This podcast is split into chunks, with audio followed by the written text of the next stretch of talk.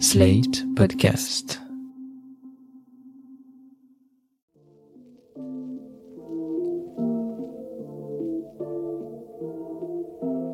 Salut et bienvenue dans New Deal, le podcast Slate IFRI TTSO qui décortique l'actualité américaine en compagnie de Laurence Nardon, responsable du programme Nord-Amérique à l'IFRI. Bonjour Laurence. Bonjour Romain. Alors Laurence, début février, on a assisté à l'interception d'un ballon espion chinois par l'armée américaine. Le ballon avait été repéré au-dessus de l'Alaska le 28 janvier et il a été détruit le samedi 4 février au large des côtes de la Caroline du Nord.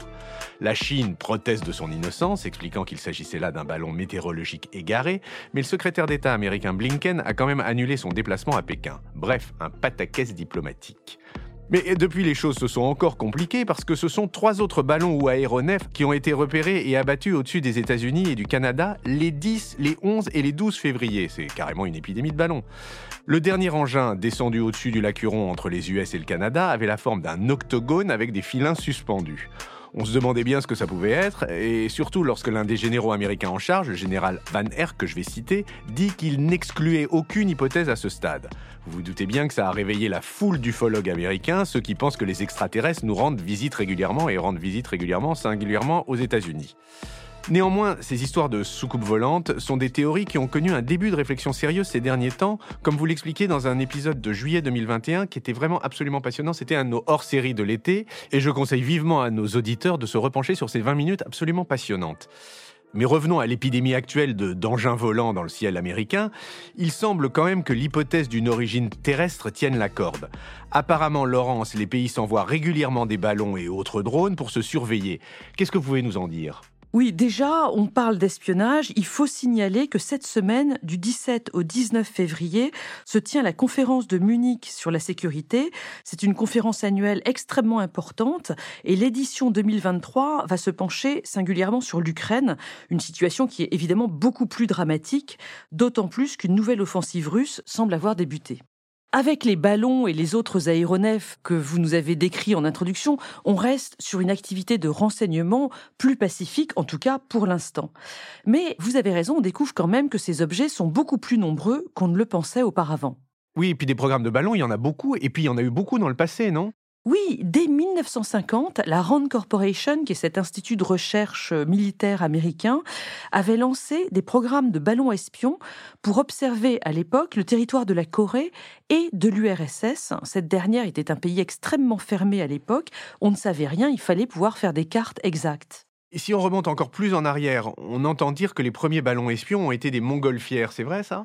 Oui, le tout premier usage d'une montgolfière pour de l'observation militaire, il a eu lieu très précisément pendant la bataille de Fleurus en 1794. Et il a permis à la France de l'emporter en Belgique sur les nations coalisées. D'autres montgolfières ont été utilisées par la suite pendant la guerre de sécession aux États-Unis, pendant la guerre de 1870 en France, pendant la Première Guerre mondiale, etc. Là, j'ouvre une parenthèse pour dire que ces montgolfières n'étaient pas nécessairement utilisées pour l'observation uniquement. Pendant la guerre de 1870, on sait que des montgolfières ont servi à sortir du courrier de Paris assiégé et à sortir également Gambetta, qui est parti en montgolfière jusqu'à Tours pour poursuivre euh, les opérations. Mais concernant l'espionnage, au début, il fallait qu'il y ait quelqu'un à bord des montgolfières pour observer.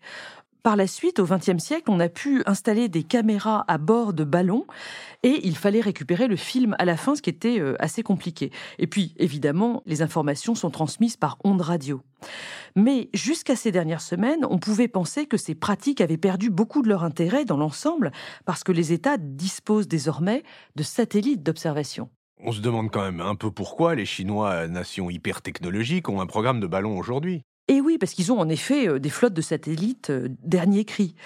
Les raisons qu'on peut trouver jusqu'à présent pour qu'ils déploient des ballons, c'est parce que ces engins leur permettent d'écouter les communications par portable ou par radio autour des sites militaires américains, de faire aux mêmes endroits des mesures du vent et de la composition atmosphérique, ce que les satellites ne peuvent pas faire. De plus, ces ballons ont apparemment une signature radar assez faible et donc ils peuvent rester très longtemps sur place pour faire leurs observations. Le 14 février, le New York Times a consacré un article absolument passionnant au professeur chinois Wu Ze, qui a développé un programme de ballons d'observation en haute altitude, c'est-à-dire qu'ils oscillent entre 20 et 100 km au-dessus de la Terre, pour observer le monde entier. Et de fait, les États-Unis rapportent aujourd'hui avoir repéré des ballons littéralement sur les cinq continents. Mais des ballons chinois, Laurence? Alors c'est là que c'est important, Romain. Sur les quatre engins que vous nous avez listés en introduction, seul le premier est un ballon et, semble-t-il, un ballon chinois. Les trois autres engins n'ont pas une forme de ballon et il semble aujourd'hui qu'on ne puisse pas les rattacher à la Chine. On en saura plus dans les mois qui viennent car les morceaux des différents engins euh, sont en train d'être récupérés et vont être étudiés. Je voudrais aussi vous interroger sur un autre élément frappant de ces affaires, c'est la coopération entre les US et le Canada pour abattre les engins repérés la semaine dernière. Oui, c'est le NORAD qui était à la manœuvre. Qu'est-ce que c'est le NORAD? C'est un organisme américano-canadien qui a été créé en 1957. NORAD, ça veut dire North American Aerospace Defense Command. Sa raison d'être, c'est de veiller aux attaques venues de l'air et de l'espace autour du continent nord-américain. À l'époque, évidemment, c'était des attaques venues de l'URSS. C'est pour ça que le Canada devait en faire partie, puisque quand des missiles viennent du RSS, ils vont traverser le territoire canadien. Le NORAD a ensuite été mis au service de la guerre contre la drogue, repérant les petits avions euh, transportant euh, des substances illicites en provenance du Mexique. Et après le 11 septembre, le NORAD a surveillé les activités d'avions suspects sur le territoire même des États-Unis. Et ça s'organise comment le NORAD? Le commandant est américain et le vice-commandant est canadien. Le QG du NORAD, il est installé dans le Colorado à la Peterson Air Force Base avec des unités qui sont présentes aussi dans le complexe voisin de Cheyenne Mountain. Alors Cheyenne Mountain, on en parle sans arrêt dans les films d'Hollywood, c'est un énorme bunker qui a été construit sous la montagne, Cheyenne Mountain, une montagne qui culmine à 2900 mètres d'altitude, tandis que cette immense base construite, elle, elle descend jusqu'à 600 mètres de profondeur. C'est un complexe véritablement euh, immense avec des portes anti-explosion qui pèsent 25 tonnes chacune. Ah c'est un décor de James Bond. Absolument. Mais en même temps, il y a quelque chose d'un peu plus euh, sympathique autour du NORAD, c'est qu'il est très actif tous les 24 décembre parce qu'il suit l'arrivée du Père Noël. J'invite les auditeurs, alors peut-être pas maintenant, mais au mois de décembre prochain, à aller sur le site organisé par le NORAD, NORAD Tracks Santa, en français, ça donne sur la piste du Père Noël. En français avec l'accent canadien alors Évidemment, puisque comme le Canada est dans le NORAD, il faut une traduction en français. Et là, vous verrez le traîneau du Père Noël se déplacer au-dessus des villes canadiennes et américaines. Il y a aussi un centre qui répond aux appels des enfants. Les First Ladies américaines, c'est très bien vu qu'elles aillent y faire un tour. Bon, enfin, c'est vraiment un truc euh, très américain. Oui, enfin, ça, on imagine que c'est une activité quand même assez anecdotique pour le NORAD. Le NORAD, c'est avant tout une organisation militaire. Oui, et d'ailleurs, l'essentiel du staff de la NORAD, il est issu de la US Air Force, l'une des euh, forces armées américaines. Un développement intéressant à ce sujet, c'est qu'en 2019, une partie de la US Air Force en a été détachée pour créer la US Space Force. Les États-Unis sont le seul pays à avoir une force dédiée aux questions spatiales. Cette nouvelle Space Force a des bureaux au Pentagone, mais elle est aussi installée à Cheyenne Mountain. On y revient. Une petite recommandation culturelle, Romain? Mais bien sûr, Laurence. Je voudrais signaler euh, aux auditeurs la série Space Force sur Netflix, une série euh, parodique à mourir de rire avec Steve Carell et John Malkovich. Malheureusement, il n'y a eu que deux saisons. Je plus sois absolument. Mais revenons aux épisodes de ballon récents. On a vu le côté militaire, mais du côté politique, qu'est-ce qui se dit à Washington?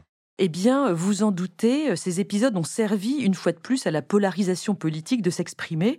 Les républicains ont critiqué Biden pour ne pas avoir descendu assez tôt le premier ballon, celui qui se baladait euh, au-dessus de sites militaires. Mais c'était dangereux de le descendre tout de suite parce que ce ballon faisait quand même la taille de trois autobus. Ah oui, ça fait mal quand ça tombe, ça. C'est pour ça qu'on a attendu qu'il soit au-dessus de l'océan Atlantique. Mais lorsque ce ballon a été repéré, les services américains ont affiné leur surveillance du ciel, regardant les objets plus petits, plus bas et plus lents. Et c'est sans doute pour ça qu'on a aussitôt repéré les trois autres objets euh, dont on a parlé. Ces derniers ont été descendus parce qu'ils volaient bas et qu'ils représentaient un danger pour l'aviation civile. Et cette fois-ci, l'opposition républicaine a reproché à l'administration Biden d'avoir surréagi. Bon, mais comme vous l'avez dit, il y a au moins trois objets sur ces quatre dont l'origine est, encore mystérieuse. Quand est-ce qu'on en saura plus là-dessus? Lundi 13 février, le National Security Council, Conseil pour la sécurité nationale, a annoncé la création d'une équipe interagence qui sera donc dirigée par le chef du NSC, Jake Sullivan, pour faire le point sur les objets interceptés et aussi sur tous les programmes de reconnaissance aérienne, ballons ou autres, américains ou étrangers, menés soit par des militaires et les services de renseignement, soit par des chercheurs civils, universitaires ou venus du secteur privé. On va donc essayer de faire une typologie exhaustive de tout ce qui vole dans les airs. J'ajoute qu'il y a aussi des drones qui sont très petits, quasiment irrepérables. On va sans doute en savoir plus là aussi. Notons, Romain, que dans cette nouvelle équipe, il y aura des membres de l'ARO, le All Domain Anomaly Resolution Office, qui est une nouvelle unité de recherche sur les phénomènes aériens inexpliqués, qui a été créée tout récemment en 2022. on est carrément dans les X-Files là, non? Oui, parce que l'ARO, euh, c'est vraiment la nouvelle euh, structure de recherche sur les ovnis. Mais il faut quand même garder son calme. Rappelez-vous que la soucoupe volante découverte à Roswell en 1947, eh bien, on a su par la suite que c'était les restes d'un test de ballon mené par l'Université de New York. Ces derniers jours, la porte-parole de la Maison-Blanche, Karine Jean-Pierre, a confirmé qu'il n'y avait vraiment aucun signe d'activité extraterrestre dans les quatre engins découverts euh, très récemment et que rien non plus ne rattachait les trois derniers objets à la Chine. Bah voilà qui va faire un peu descendre la pression avec la Chine, non? Oui, d'autant plus que, information de dernière minute, on apprend que Anthony Blinken pourrait rencontrer son homologue chinois Wang Yi à cette conférence de Munich dont je vous ai parlé et qui a lieu cette semaine. Eh bien voilà une excellente nouvelle, Laurence. Et j'en ajoute une autre, la version française du rapport sur les événements du 6 janvier 2021, qui ont donc vu cet envahissement du Capitole par les partisans de Trump. Ce rapport, dis-je, préfacé par vous excellemment, est sorti en librairie en France. Et bien entendu, c'est une lecture que je recommande hautement à tous nos auditeurs intéressés par les États-Unis. Merci Laurence et à la semaine prochaine. Merci Romain, à la semaine prochaine. New Deal chaque semaine sur Slate, TTSO, Lifree et sur vos plateformes de podcast préférées.